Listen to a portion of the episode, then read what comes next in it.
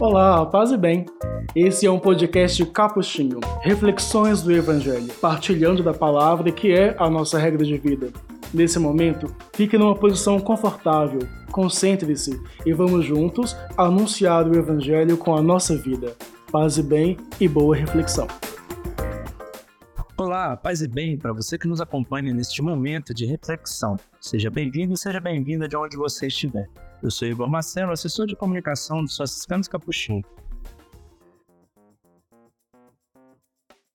E vamos juntos começar mais um Reflexões do Evangelho.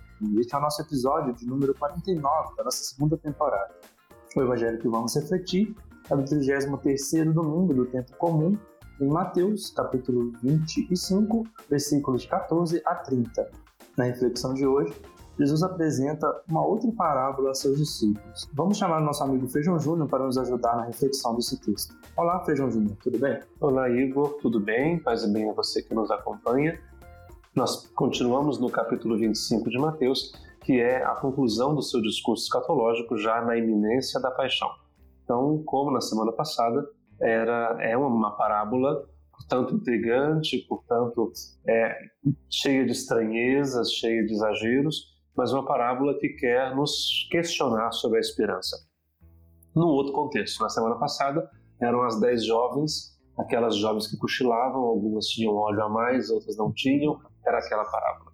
Hoje é a parábola de um patrão que vai viajar para o estrangeiro e vai confiar seus bens aos seus servos e vai verificar a maneira como cada um deles age e administra, e não se esqueça, o pano de fundo é a esperança. E a parábola é a seguinte: Um homem ia viajar para o estrangeiro, chamou seus empregados e lhes entregou seus bens. A um deu cinco talentos, a outro deu dois, e ao terceiro um. Talento aqui, bom, por mais que a palavra seja estranha, não se engane, é uma quantia em dinheiro, é uma quantia, é uma medida monetária. Então, e não é pouca coisa não, tá? O talento é, é uma quantidade é, suficientemente grande em quilos de ouro. Então é um negócio bastante grande, não é não é micharia não, porque ele está ele tá é, distribuindo aqui. Então cinco talentos a um, dois talentos a outro e um talento a outro. Detalhe, cada qual de acordo com a sua capacidade. Ou seja, uhum. o Senhor não fez isso por mera é, arbitrariedade. Ele dividiu os talentos de acordo com a capacidade de cada um. Capacidade administrativa, né? porque é, é uma quantia financeira. E em seguida viajou. O empregado que havia recebido cinco talentos saiu logo, trabalhou com eles e lucrou outros cinco. Do mesmo modo, o que havia recebido dois lucrou outros dois. Veja que aparentemente o, o o homem que viajou e que distribuiu conhecia bem os empregados, né? Porque é, os dois deram, vamos dizer, um lucro de 100%. É. Né? O que tinha 5 lucrou 5, o que tinha 2 lucrou 2. Bons investimentos. Bons investimentos, né? E veja que a, a, não, não, se, não se, se diz aqui que um é melhor do que o outro. Sim. Cada qual fez aquilo que era possível fazer na sua medida. E nesse sentido, o sucesso de ambos é idêntico. Né? Então, tranquilo. Mas aquele que havia recebido um só saiu, cavou um buraco na terra e escondeu o dinheiro do seu patrão. é, depois de muito tempo, o patrão voltou e foi acertar as contas com os empregados. Veja que essa imagem de um acerto de contas ele é também um, uma imagem familiar do, dos textos escatológicos. Né? Quer dizer, que cada qual viva a sua vida por aí, tome suas, de, suas decisões, enfim. Isso é, isso pertence à história. O derradeiro acerto de contas é escatológico, é aquele que procura é, o sentido derradeiro de tudo aquilo que foi vivido. Né? Tá, foi acertar as contas com seus empregados. O empregado que havia recebido cinco talentos entregou-lhe mais cinco, dizendo: Senhor, tu me entregaste cinco talentos, aqui estão mais cinco que lucrei. Então o patrão lhe disse: Muito bem, servo bom e fiel como fosse fiel na administração de tão pouco, nem é tão pouco assim, eu lhe confiarei muito mais. Vem participar da minha alegria. Chegou também o que havia recebido dois talentos e disse: Senhor, tu me entregaste dois talentos. Aqui estão outros dois que lucrei. E o patrão lhe disse: Muito bem, servo bom e fiel. como foste fiel na administração de tão pouco, eu te confiarei muito mais. Veja, idêntica a fala, né? A fala que ele tem para um e para outro é idêntica. Por fim, chegou aquele que havia recebido um talento e disse: Senhor, sei que és um homem severo, pois colhe, colhes onde não plantaste e ceifas onde não semeaste. É, é uma, uma, uma, uma baita justificativa, né? É. Quer dizer, é, o Senhor é tão severo que o Senhor colhe onde não ceifou. O Senhor ceifa onde não semeou. Por isso eu fiquei com medo e escondi o teu talento no chão. Aqui tens o que te pertence. Veja, a, a atitude desse moço, ela, ela faz pensar. Porque, veja, para quem tinha cinco talentos, é, a, impre, a, a impressão de ter muito aparentemente encoraja a arriscar-se mais, né? Porque ele tem, ele tem de onde tirar se der errado. Aquele que tem dois, bom, também, né? Se um der errado, ele ainda tem o outro com o qual ele pode trabalhar. Esse aqui tinha um só. E por medo, ele enterra o talento no chão.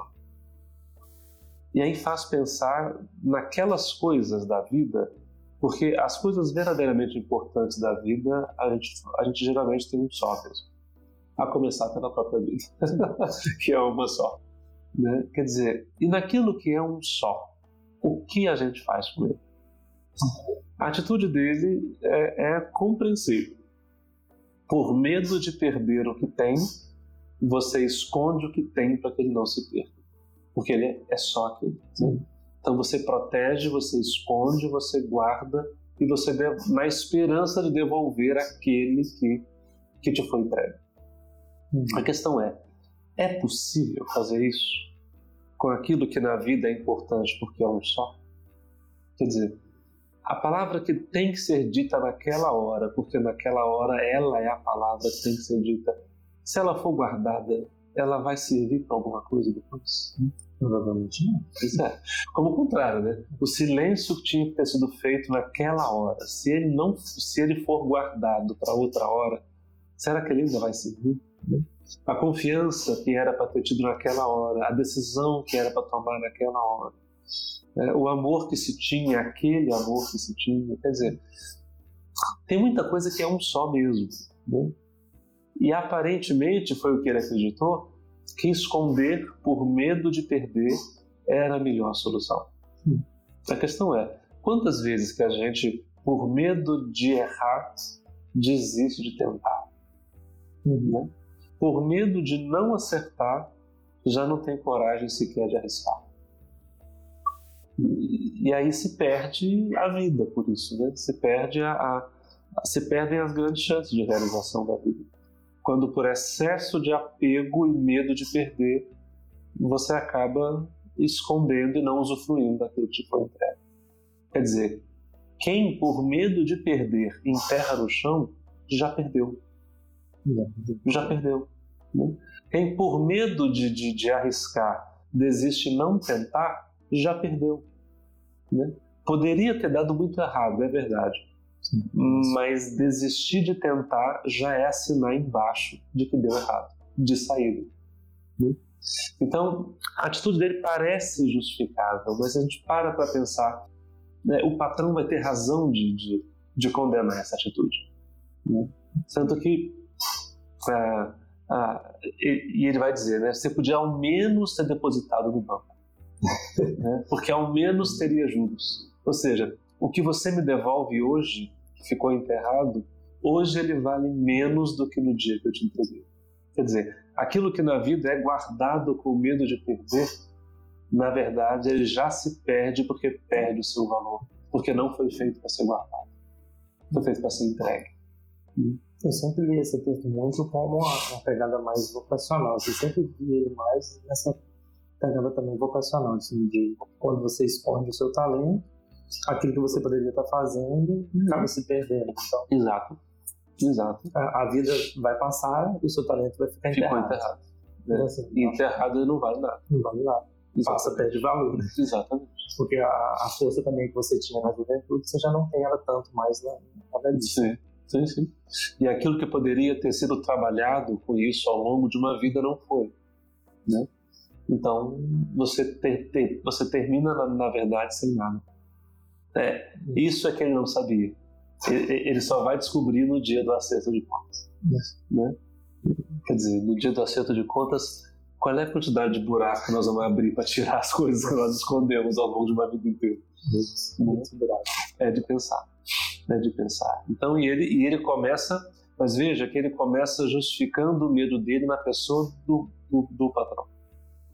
Sim. Que também é um problema, né? Ele não começa dizendo, olha, eu fiz isso porque eu tive medo. Não, não, não. Senhor, eu sei que o senhor é um homem severo. ele transfere para o patrão a responsabilidade. O senhor é um homem severo. Pois colhes onde não plantaste e ceifas onde não semeaste. Por isso fiquei com medo e escondi o teu talento no chão. Aqui tens o que te pertence. Veja, te pertence. Ele nunca se apropriou. Né? Aqui tens o que te pertence. Aqui também me faz lembrar um pouco da parábola do filho pródigo, né? Que o filho vai, como se a vida não fosse dele, na hora que ele volta, o pai dá, dá o sentido da vida que ele volta sem nada. Sem nada, né? É. Só que ele volta cheio de orgulho. Né? É. Isso aqui volta com medo. É, tem essa Também diferença. tem um pouco de orgulho. Pode ser. Pode ser. Quer dizer, eu não tenho culpa, né? É, eu não é, tenho culpa, eu não, é minha culpa. É seu, tá aqui. Tá aqui. Tá aqui. Sim, igual boa. A culpa também não é minha. Boa, boa, boa. Bom, o patrão lhe respondeu: servo mau e preguiçoso Tu sabias que eu colho onde não plantei e ceifo onde não semeei? E veja, mas o patrão não admite que é um homem severo. Ele não admite. Ele começa dizendo: Sei que és um homem severo, pois colhes onde não plantaste e ceifas onde não semeaste. E o patrão responde: Tu sabias que eu colho onde não plantei e ceifo onde não semeei? Em forma de pergunta. Ele não admite ele não aceita que o empregado transfira para ele a, a, a, culpa do seu medo. Então devias ter depositado meu dinheiro no banco, para que ao voltar eu recebesse com juros o que me. Né? Ao menos isso. Enterrar no chão, na verdade, já é perder tudo de antemão. Em seguida, o patrão ordenou: Tirai dele o talento e dai-o àquele que tem dez. Pois a todo aquele que tem será dado mais e terá em abundância. Mas aquele que não tem, até o que tem lhe será tirado. Quanto isso serve inútil, jogai-o lá fora, na escuridão. Ali haverá choro e ranger de dentes. é a expressão que Mateus gosta, né? Para dizer que, que, de fato ali é um sofrimento sem fim. Imagina um dente que range dia e noite sem parar. Quer dizer, é, é ali onde a aflição não se acaba. Quer dizer, quem passa a vida enterrando talentos por medo, termina a vida enterrado, jogado para fora da vida, né? porque na verdade foi lançando para fora da vida as oportunidades que a vida tinha. Com a esperança passa alguma coisa assim, com o amor também e com a fé, né? Quer dizer, eles servem para serem gastados. Eles não servem para serem guardados. Eles só, eles só têm razão de ser quando eles estão a serviço de serem gastados. Você não guarda a esperança de hoje para amanhã, você não guarda a esperança. Ah, tá, mas e o óleo da semana passada? Como é que é? Pois é, mas lembra que é óleo para abastecer luz. A luz ilumina enquanto se gasta, exatamente. Ela é, ela se, ela só ilumina enquanto se gasta. Aqui também, o talento enterrado não serve para nada, assim como o óleo enterrado, a lâmpada enterrada não serviria para nada. Eu acho que precaução e medo é um pouco diferente. Né? paralisa. A precaução te ajuda a ir mais longe. Exatamente. Lá é um de, de uma previdência. Né? É um pouco de medo, mas é, o medo é faz você ir. Uhum. E tem o medo que faz você parar. Exato. Na, na Bíblia, o medo, é, quando tem a palavra medo, é sempre esse medo paralisante. É, é, aquele que te, que te paralisa naquele lugar, que te impede de seguir. Esse é o medo. Que trava. Que trava, é. Que enterra talento no chão, que é, é, que te faz não conseguir mais tirar o barco do lugar. Parar de andar em cima da água. Que para, é, exatamente, que faz afundar em cima da água. Né? É isso, o medo é, é essa coisa paralisante. Né? Tanto que a, a na, lá da, na, naquele texto, por exemplo, em que Jesus vai curar o, a filha do moço, né? Uhum. Que ele pergunta se o homem tem fé, ele fala, o homem fala, eu creio, mas aumenta a minha fé. Uhum. Né? Porque Jesus fala, não tenha medo, crê somente. Quer dizer, não tenha medo, crê somente. Quer dizer, o contrário do medo aqui não é a coragem, é a fé. É, porque se o medo faz paralisar, a fé faz seguir adiante. Se o medo faz acabar o óleo, a fé faz com que o óleo dure até o noivo chegar. Se o medo faz enterrar o talento no chão, a fé te permite trabalhar com ele no risco de perder, mas correndo o risco também de ganhar. É assim que funciona. E naquilo que é importante na vida será sempre assim. Desistir de tentar por medo de errar já é o pior de todos os erros. Isso vale também para a esperança. Então também está mais sobre como você lida com o medo do que do medo assim. Exatamente, exatamente.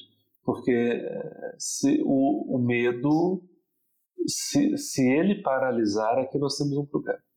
Né? Que venha o medo, mas que o medo dialogue com a esperança, dialogue com a fé e que a vida siga por isso, não. Não está mal. Não está mal. Né? São textos instigantes esses últimos de Mateus. Sim. Da semana que vem, eu, é, é, nós vamos já ver semana que vem o que, é. Mas é, é, um finalzinho muito intrigante do Evangelho e, ao que parece, Mateus deu uma bela caprichada nesse discurso escatológico de Jesus, tanto que ele, ele insere essas últimas parábolas que o Evangelho de Marcos não conhecia, por exemplo. Tampouco Lucas. O talento, sim, Lucas tem essa história do, um pouco diferente, mas tem. Aparentemente era um texto comum que vinha de Coelho, mas é, é, o da semana passada e o da próxima semana são exclusivos de Mateus. É um tema que aparentemente ele gosta muito. E são, na minha opinião, os melhores textos do Evangelho de Mateus. Os que mais é, intrigam e envolvem o leitor. É um belo texto. Bom, então nós vamos encerrando aqui e na semana que vem a gente vê qual será o próximo texto de Mateus para encerrar esse capítulo. Até semana que vem, paz e bem. Até semana que vem, paz e bem.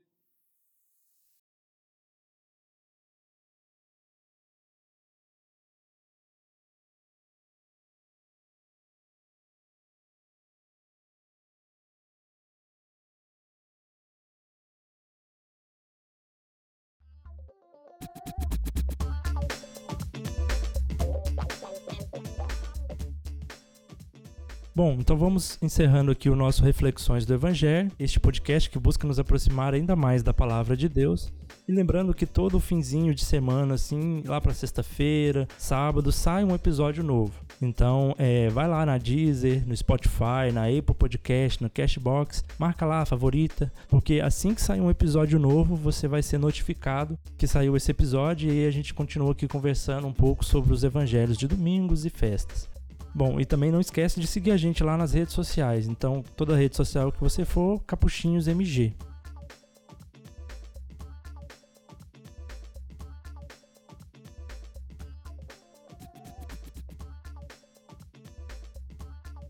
O podcast que você ouviu foi produzido pela Assessoria de Comunicação dos Franciscanos Capuchinhos em Minas Gerais, com a apresentação e o roteiro de Igor Marcelo e Frei João Júnior. Vinhetas, Frei Douglas Leandro. Parte técnica, Igor Marcelo.